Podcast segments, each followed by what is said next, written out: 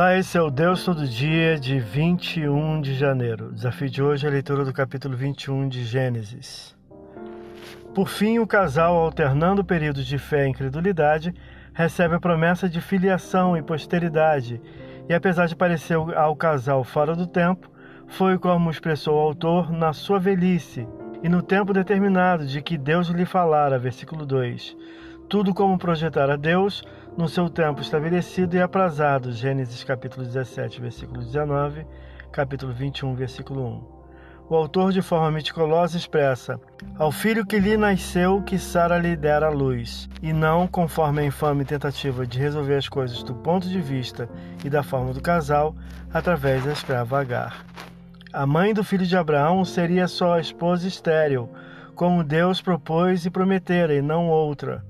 A este filho pôs Abraão o nome de Isaque, conforme ordenou o Senhor. Gênesis 17, versículo 19. Que significa sorriso, não apenas porque riu Abraão de sua esposa quando Deus fez a promessa, Gênesis 17, 17, 18, 12, mas pela alegria familiar ao saberem da notícia de uma gravidez bem-sucedida e do nascimento do filho, versículo 6. O pai centenário, versículo 5, cumpre a ordem divina e circuncida o filho, versículo 4 surge nova desavença familiar, tendo por estopim a mesma escrava Agar.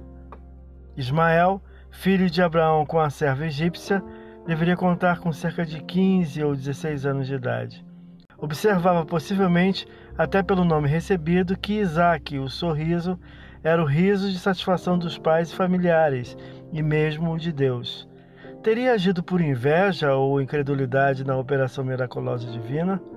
Passou então a transformar esse riso de satisfação em riso de desprezo e afronta, ridicularizando o filho legítimo de Abraão, versículo 9, filho da promessa, miraculoso e de operação exclusivamente divina.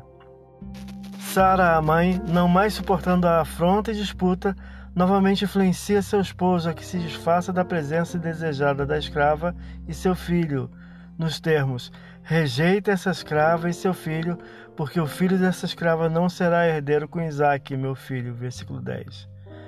Desta vez, Deus consentiu e dirigiu Abraão a assim fazer. Versículos 11 e 12.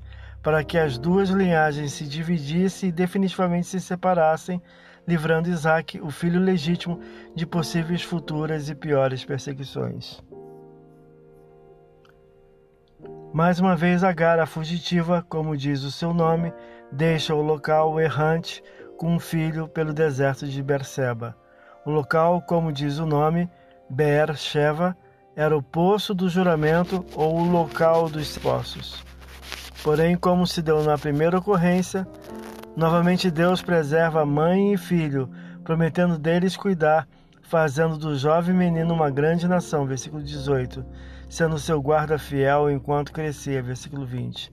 Este desposa de uma egípcia como a mãe e habita em Parã, versículo 21, prezando pelo afastamento da família abrâmica, retornando apenas para o funeral do pai. Gênesis 25, versículo 9.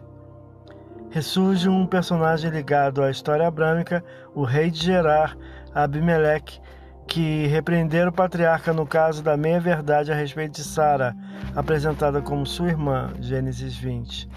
Este rei, junto a seu chefe de exército, deseja fazer um pacto com Abraão, reconhecendo a presença de Deus e suas bênçãos na vida do patriarca, versículo 22, com juramento a respeito dos poços do lugar, versículos 23 a 30. Abraão viverá ali por um tempo, até que receba o teste mais duro até então, e seja provado no tocante a seu maior tesouro, seu próprio Filho único, o que veremos no próximo capítulo. Esse é o Deus Todo Dia leitura que você possa ouvir Deus falar através da sua palavra.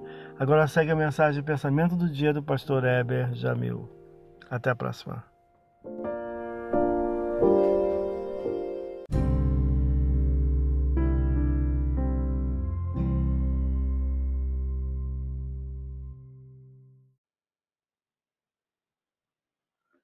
Pensamento do dia. A pior das mortes não é a física, mas a eterna. Uma pessoa que não crê em Jesus como Salvador, ao morrer fisicamente, sofrerá a morte eterna.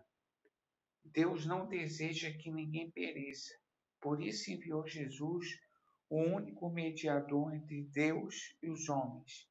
Quem crê em Cristo recebe vida eterna, que a morte física não interrompe, pois é vida eterna. Pastor Heber Jamil, que Deus te abençoe.